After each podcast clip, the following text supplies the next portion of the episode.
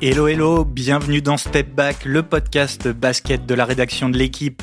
Au programme aujourd'hui, focus sur Oklahoma City, l'inattendu euh, co-leader de la conférence Ouest en NBA, le Thunder, sa jeunesse triomphante, son jeu léché et son génial leader Shea Gildius Alexander.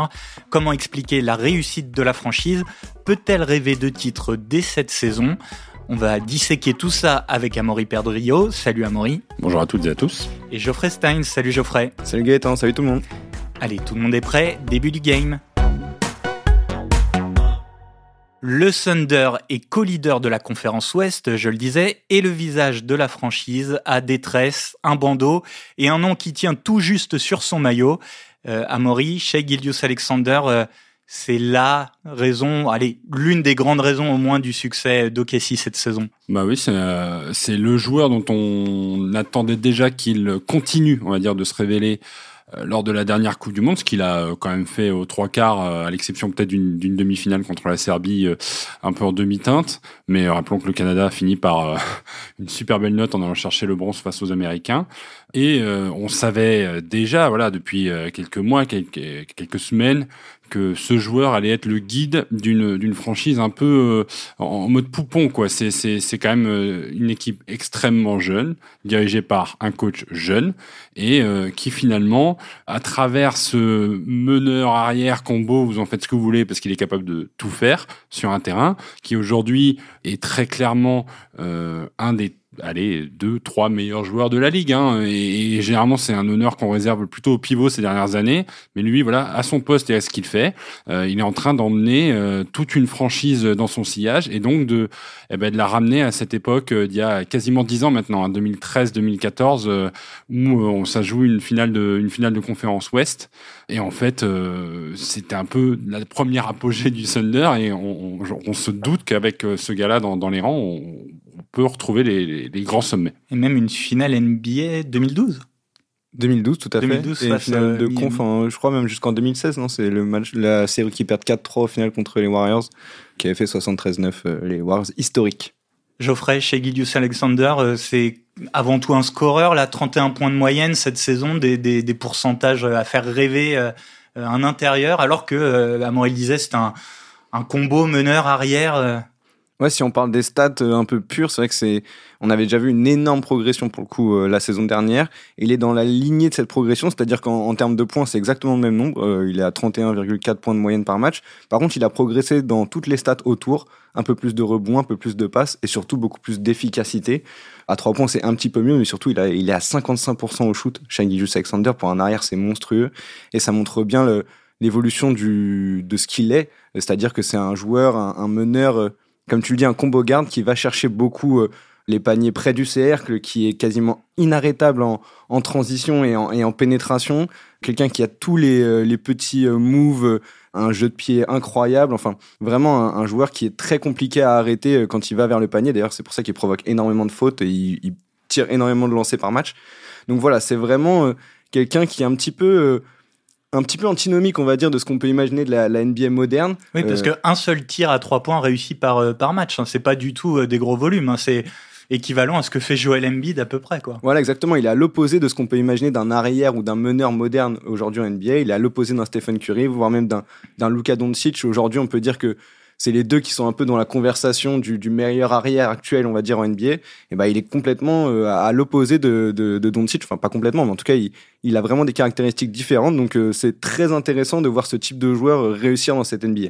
Vrai défenseur aussi, Amaury, meilleur intercepteur de, de la ligue, qui est un joueur très long, qui n'a pas forcément un physique très imposant, mais qui, a des longs bras, qui sait se placer. Oui, oui. Après, c'est, euh, enfin, dans ma conception de, la défense, c'est aussi une affaire collective et c'est parce que, et je pense qu'on en reparlera, c'est parce que cette équipe euh, s'est construite défensivement une réelle identité au, sein de la NBA dans l'oppression permanente de l'adversaire et, donc cette habitude que tous les joueurs d'Oklahoma City ont à, à, venir euh, oppresser, agresser et chercher, gratter les ballons, euh, lui, de par ses qualités physiques, il arrive peut-être encore plus que les autres, mais il, n'y arrive que parce que il se retrouve face à des vis-à-vis qui sont en manque de solutions liées au fait que Oklahoma City collectivement étouffe, étouffe ses adversaires. Mais oui, oui, on, on est à deux, deux interceptions par match ce qui est d'ailleurs euh, son sa meilleure moyenne en, carrière, il me semble. On va dire c'est c'est c'est une corde de plus à son arc euh, qui est déjà ultra complet. On a dit beaucoup de choses. On n'a pas dit qu'il était encore très jeune, 25 ans, et pourtant. vous disiez, c'est Amaury, je crois, déjà, ou deux, trois meilleurs joueurs, euh, parmi les deux, trois meilleurs joueurs de la ligue. On, parle de, de MVP, c'est, c'est pas trop. Bah, on a pas trop tôt. On a dit qu'il avait déjà progressé la saison dernière énormément. Il finit cinquième du classement MVP avec une équipe du Thunder qui finit dixième à l'Ouest. Donc euh, là aujourd'hui avec un Thunder qui est en course pour euh, finir euh, en tête de la conférence puisque depuis depuis hier ils sont à égalité en tête de la conférence Ouest avec Minnesota bah clairement il est dans il est dans le jeu pour euh, pour aller chercher euh, ce titre individuel suprême. En tout cas, il est clairement dans les deux trois euh, candidats les plus les plus évidents, les plus naturels aujourd'hui. Et ce que je trouve très intéressant, c'est que dans cette jeunesse, finalement, OKC ne l'a pas drafté, mais l'a récupéré au bout d'un an dans un trade avec les Clippers qui avaient envoyé Paul George aux, Clippers à cette époque-là. Elle était 2020, ils l'ont récupéré. Elle était 2019. 19. Elle était 2019 et, ils font... et moi ce que je trouve hyper intéressant et d'ailleurs il, il en parle énormément et euh, l'autre personne que je vais évoquer en, parle aussi beaucoup, c'est Chris Paul a fait une saison avec lui en 2019-2020. Ils avaient en fait OKC a cassé une équipe qui s'était fait sortir au premier tour des playoffs par Portland, le fameux shoot de Damian Lillard de 10 mètres avec le bye-bye à la fin.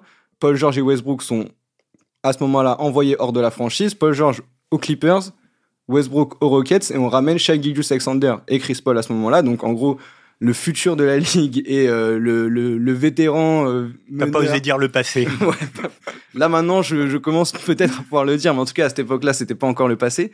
Et pour le coup, c'est une année qui a été hyper formatrice pour Shai Alexander. Il en parle énormément. Il passait énormément de temps chez Chris Paul, notamment parce que Chris Paul avait un chef à domicile pour la cuisine, donc ça lui permettait de bien se nourrir, etc.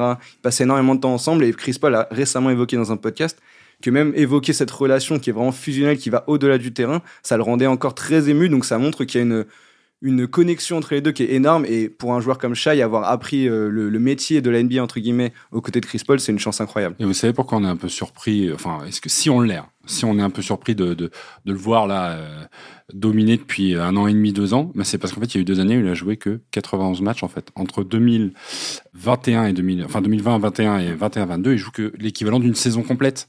Donc quand on est euh, autant barré par les blessures, quand on est autant limité dans, dans son expression, eh ben, il, il, s'est saisi des codes de, de, tout le reste, de tous les à côté, de, de la franchise en elle-même, voilà, avec euh, évidemment Marc Degnaud hein, qui a pris en main aussi cette équipe, mais tu la prends en main avec euh, Shai qui est pas toujours disponible, mais que tu accultures en fait au, au euh, qu'est-ce que ça va être notre esprit pour aller chercher la gagne et en plus de ça, bon, on en reparlera dans, au sein d'une franchise qui a fait le choix de reconstruire, de reconstruire en ayant 60 millions de, de tours de draft à venir et donc qui a le choix des armes aujourd'hui.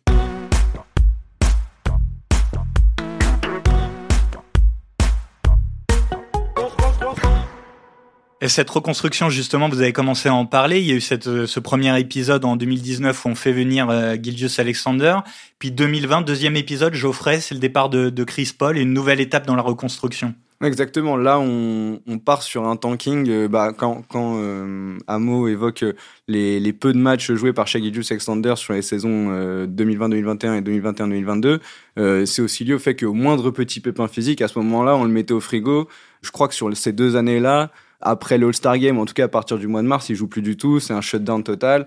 Et à ce moment-là, on fait jouer euh, les jeunes, les Treman, à l'époque les Théo Malédon, et on, essaye vraiment de, de mettre plein de joueurs euh, dans le laboratoire et de voir ce qui va en sortir. On est clairement sur, euh, sur une phase de tanking. Et justement, ce que je trouve intéressant, c'est que Shai Alexander, à ce moment-là, on sent qu'au bout de deux ans à le gérer comme ça, alors qu'il commence déjà à prendre une sacrée dimension, on peut rentrer dans une discussion de ah je vais aller voir le management, je vais dire que je suis pas très content, j'ai envie d'aller dans une franchise qui joue quelque chose, voilà, ça peut commencer à le frustrer. Et juste au moment où ça aurait pu le frustrer, il y a eu la bascule de la saison dernière où là ça a commencé à jouer euh, jouer le feu.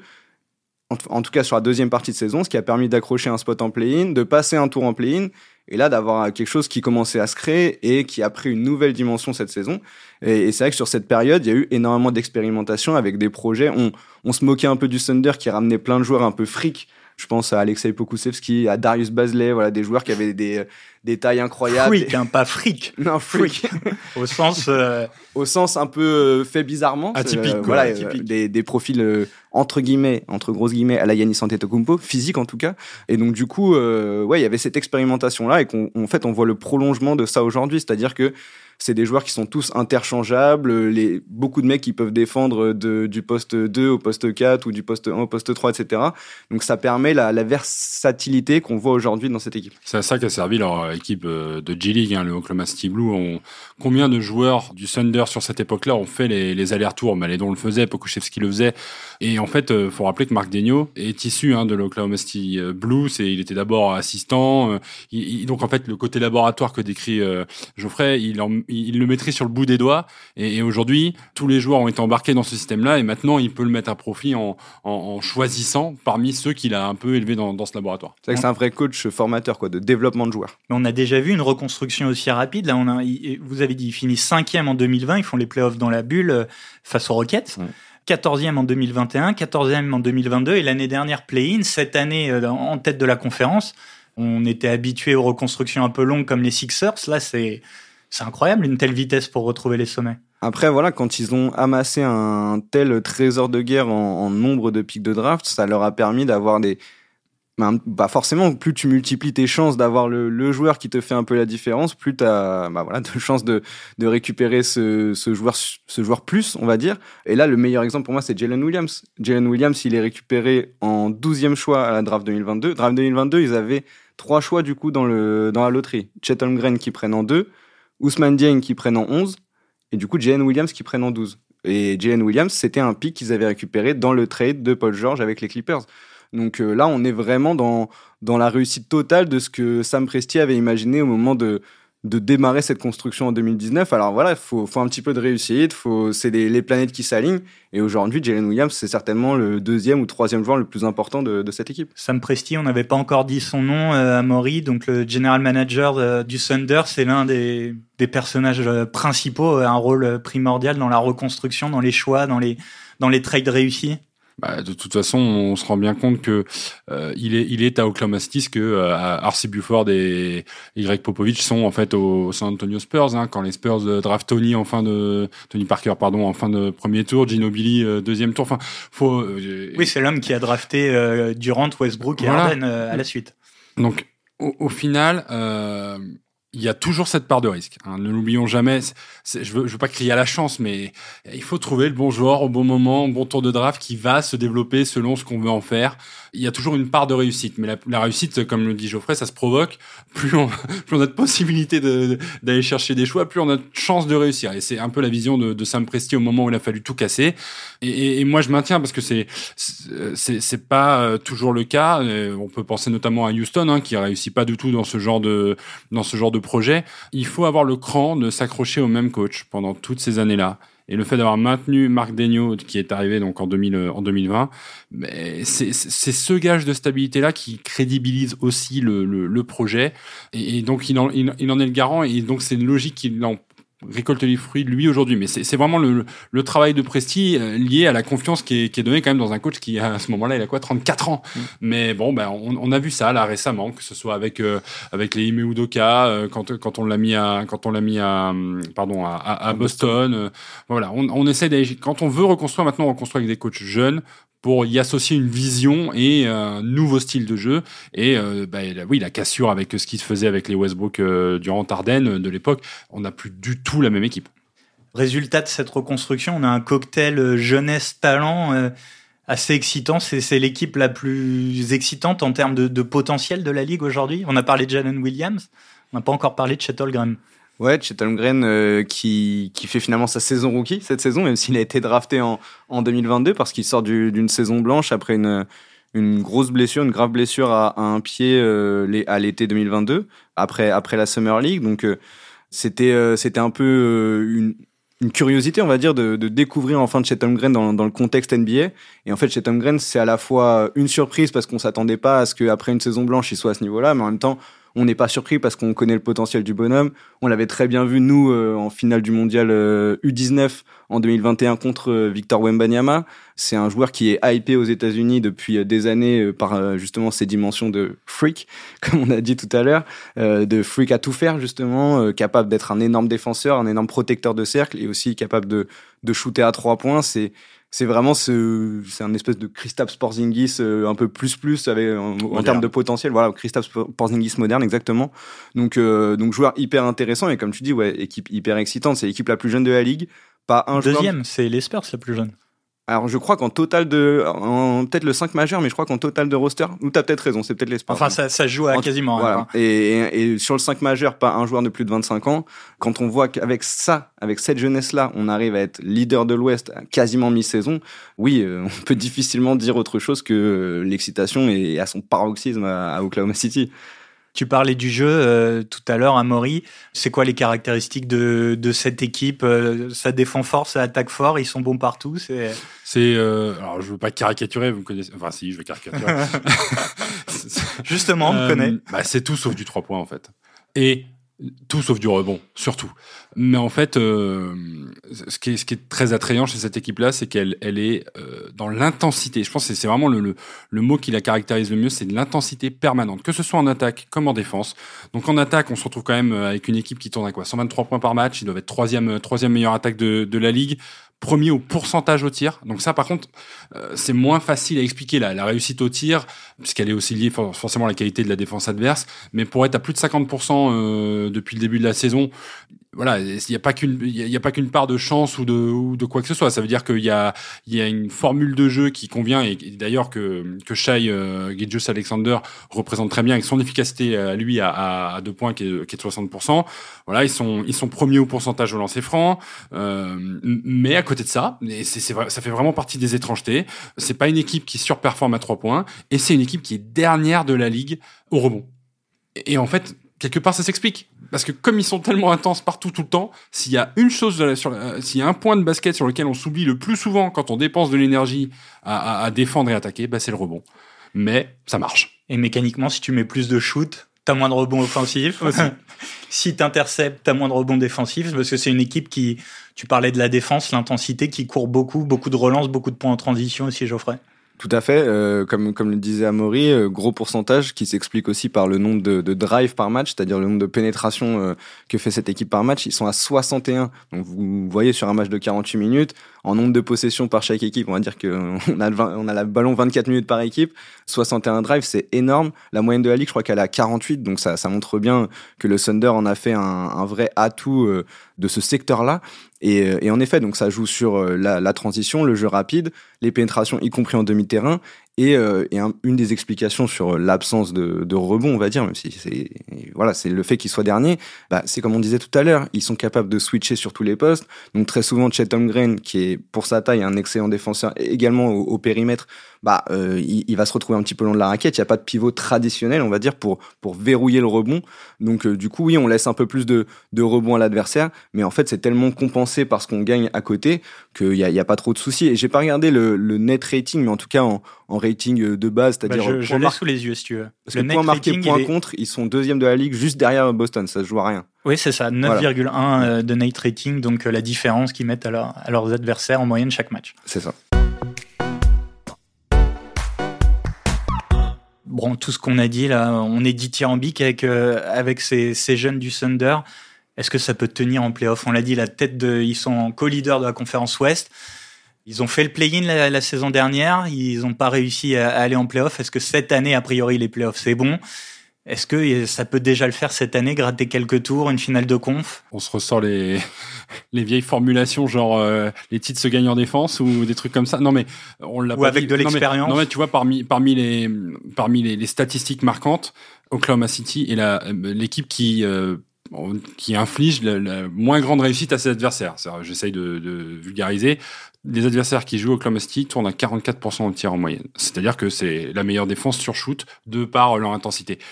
Ben, pour répondre derrière à ta question, pour aller loin en playoff, c'est un niveau de jeu, c'est un niveau de, de, de, performance défensive que tu vas être obligé de maintenir, voire élever de par les carences de leur jeu, pour pouvoir résister à des équipes qui ont peut-être plus d'expérience en playoff, qui qui qui qui, qui savent mieux appréhender, on va dire, les, matchs qui comptent. Hein. La saison régulière, c'est pas que c'est pas les matchs qui comptent, mais dans les matchs qui comptent, les mains tremblent un peu plus facilement. Il y aura peut-être un peu moins de réussite au tir pour Oklahoma City. Donc, si tu rates plus d'actions offensives, il faut maintenir ce niveau défensif pour être sûr de garder un différentiel. Euh, et donc, le net rating va peut-être euh, s'équilibrer, mais on reste quand même dans le positif pour gagner des matchs. Pour moi, ça tient vraiment à cette clé défensive et euh, vont-ils arriver à compenser le, le déficit d'expérience Ben voilà.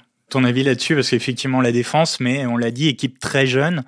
Euh, c'est aussi euh, ce qui fait la différence en, en playoff, euh, Geoffrey. toutes les équipes qui sont allées au bout ces dernières années, ça a été le fruit d'un processus assez long. On pense à Denver l'année dernière, ils ont échoué beaucoup de fois pour finir par y arriver. Les Warriors, on, on a en tête que les séries de titres à partir de 2015, mais avant, il y avait aussi pas mal d'échecs. Et c'est pareil pour les Bucks. Enfin, c'est pareil pour toutes les équipes qui se construisent, à part peut-être les Lakers 2020, où voilà, tu as un des deux meilleurs joueurs de l'histoire, donc ça change ta destinée d'un coup.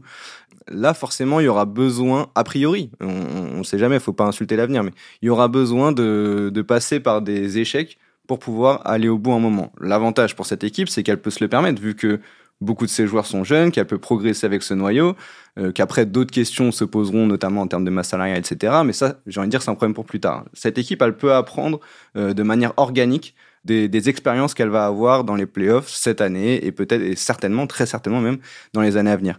Après, moi, j'ai j'ai regardé, euh, c'est un, des seuls matchs euh, que j'ai vu vraiment en direct euh, à 100% depuis le début de la saison, parce que voilà, on se met beaucoup de, matchs en, en, replay, on se met des, matchs en entier le matin, mais là c'est un des seuls matchs où je m'étais fait en sorte d'être debout à 2 heures du mat. C'était contre Boston la semaine dernière à domicile. Franchement, c'est un match de très haut niveau. Si vous pouvez aller le, le mater en replay, c'est vraiment un régal. Et là, j'ai vu des choses qui m'ont vraiment intéressé dans cette équipe d'OKC, et notamment dans la gestion de la fin de match, où il n'y a pas seulement Shai Alexander, il y a Jalen Williams, qui est un, et j'ai regardé après les stats, super joueur de Money Time dans les, dans les matchs serrés, il est à 11 sur 14 au shoot dans des situations tendues de fin de match. Donc, c'est des situations où déjà, en fait, je me dis, ah ouais, ils sont, c'est pas des bébés quoi. Ils, sont là pour euh, pour faire quelque chose. Il y a une, il y a une atmosphère particulière dans cette salle. On l'avait déjà vu à l'époque des des KD, des Westbrook, des Harden. Il, se passe un truc dans cette salle euh, quand quand il y a une bonne équipe et que c'est un peu le feu. Il y a, il y a une électricité pour, pour pas faire de. de on n'avait pas encore fait de jeu de mots sur Thunder. On s'était dit ah, qu'on n'en faisait pas. Là, je l'ai senti venir. J'étais obligé. Voilà, j'étais obligé. Et, et, donc voilà, euh, je me suis dit, ah, ils, ils ont un truc quand même qui va un peu au-delà de leur jeunesse. Ils ont une vraie attitude qui ils ont de la confiance sans être trop arrogants. Enfin, voilà, il se passe un truc qui est quand même vraiment intéressant. Donc, j'attends de les voir. Évidemment, je les mettrai pas en grand favori de la conférence Ouest aujourd'hui, mais je me dis que ça peut en embêter plus d'un une fois les playoffs venus. Et pour rien trahir, on discutait avant le, podcast avec euh, Geoffrey. Il y a peut-être une chose sur laquelle on s'accorde, c'est est-ce que pour, pour voir plus loin, pour réussir peut-être plus tout de suite que demain, est-ce qu'il ne faut pas euh, imaginer un trade euh, à Oklahoma City Alors bah, que tu as une équipe qui fonctionne plutôt bien Ça dépend de ce qu'on veut ajouter. Alors, euh, a priori, la valeur d'ajustement, ça me déchire le cœur, mais bon, ça, pourrait être potentiellement Josh Guidet, qui est un joueur extrêmement élégant, mais qui aujourd'hui, dans le, bah, dans le cosmos du Thunder, se retrouve quatrième, cinquième option, capable de faire beaucoup de choses, mais qui a besoin du ballon et qui l'a de moins en moins. Donc, est-ce qu'on le sacrifie lui et des jolis tours de draft pour avoir un upgrade majeur? Il y a peut-être des équipes qui ont, envie de, reconstruire aujourd'hui et dont il faut aller chercher des joueurs très intéressants. Alors à la fin, moi, si on va très très loin et qu'on met plein de pics et que bon, on va chercher un Scotty Barnes et un Scotty Barnes dans cette équipe-là, ah, tout de suite, ça, ça fait, ça fait un upgrade euh, incroyable et on se dit. Je suis pas sûr que les Raptors aient envie de lâcher Scotty Barnes. Mais, mais je veux dire, on, a, on en a mentionné plein. Il y a des Lavagne, il y a des Barnes, il y a les deux Bogdanovic. Enfin, on peut imaginer des joueurs qui vont se fondre dans ce moule-là si la franchise se met dans un état d'esprit win now, gagner tout de suite c'est pas dit, mais si jamais ils le souhaitaient, ils ont tout ce qu'il faut et notamment le nombre de pics pour pouvoir, eh ben, effectivement, peut-être faire un joli coup. Parce qu'une des petites limites qu'on n'a pas évoquées sur euh, le Thunder cette saison, c'est la qualité de son banc. Euh, il y a des bons joueurs, Isaiah Joe, euh, Christian Wallace, Jalen Williams, c'est des bons joueurs.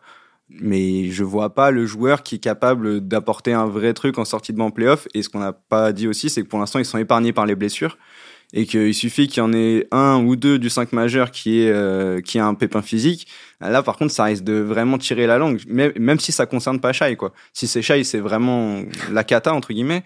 Mais euh, si c'est euh, Jalen Williams ou Chet Holmgren bah pareil, ça va être très compliqué à remplacer. Donc euh, voilà, un, petit ajustement avant la, la trade deadline qui arrive voilà, d'ici quatre semaines pile.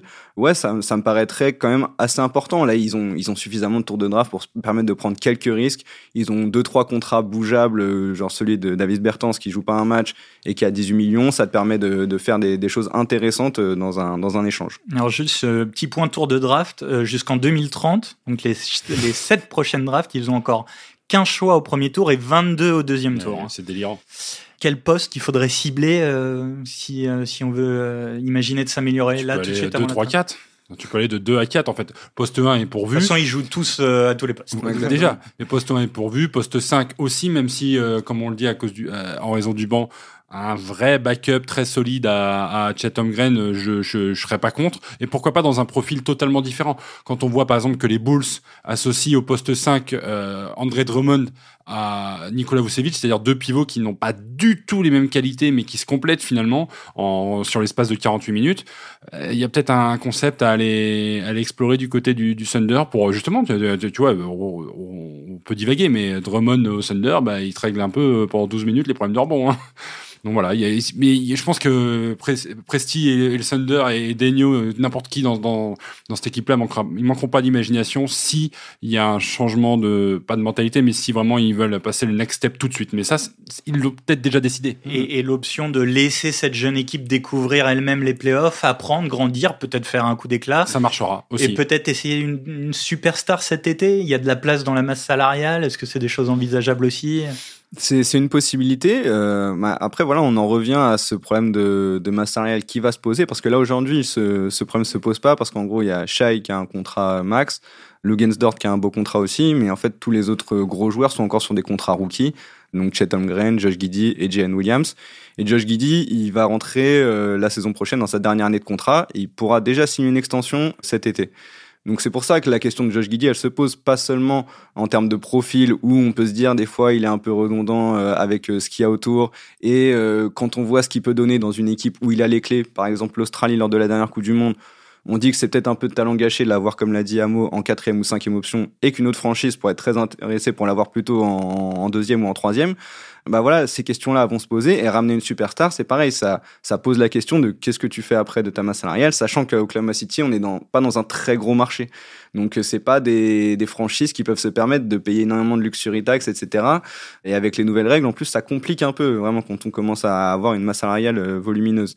Donc là, on va commencer à rentrer dans les arbitrages et, euh, c'est là où il faut être intelligent. Mais en même temps, j'ai vraiment toute confiance en Sam Presti pour ça. Et j'ai, enfin, corrigez-moi si je me trompe, mais j'ai l'impression que la tendance en NBA des dernières années récentes est plutôt Big Two qu'au Big Three on a arrêté les super teams entre guillemets alors à part les Clippers mais bon tu vois euh, ou les Suns mais mais bon euh, la le troisième chez les Suns c'est Bradley Bill qui est sur une patte.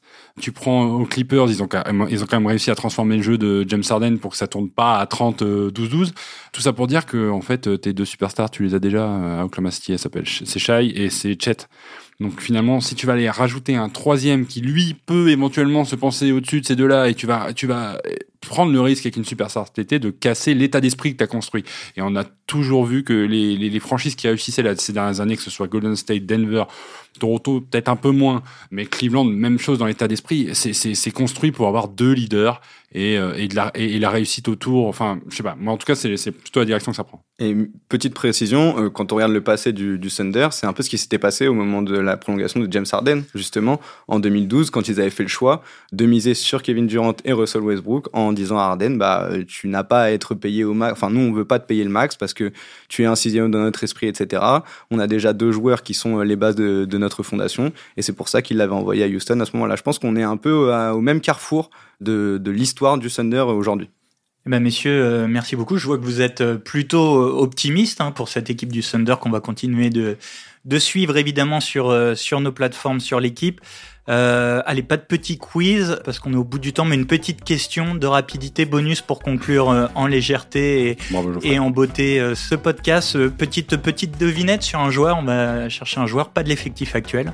Attention, un joueur qui a évolué au Thunder entre 2009 et 2014 et qui a aussi joué en Pro A à Chalon au début des années 2000. Sabo Sefolosha. Voilà, impossible NBA à départager. Là, il legend. faut le- Il a dit le prénom. J'ai dit NBA Legend. C'est NBA Legend. ouais. T'as bossé pour le chat, bien sûr, qui, avait, qui a fait euh, deuxième meilleur 5 défensif euh, une année quand même. Et qu'on a vu à Paris, donc euh, au match, NBA euh, match Brooklyn Cavaliers, il était, à- il était à la Core Arena. Légende de la NBA. Voilà.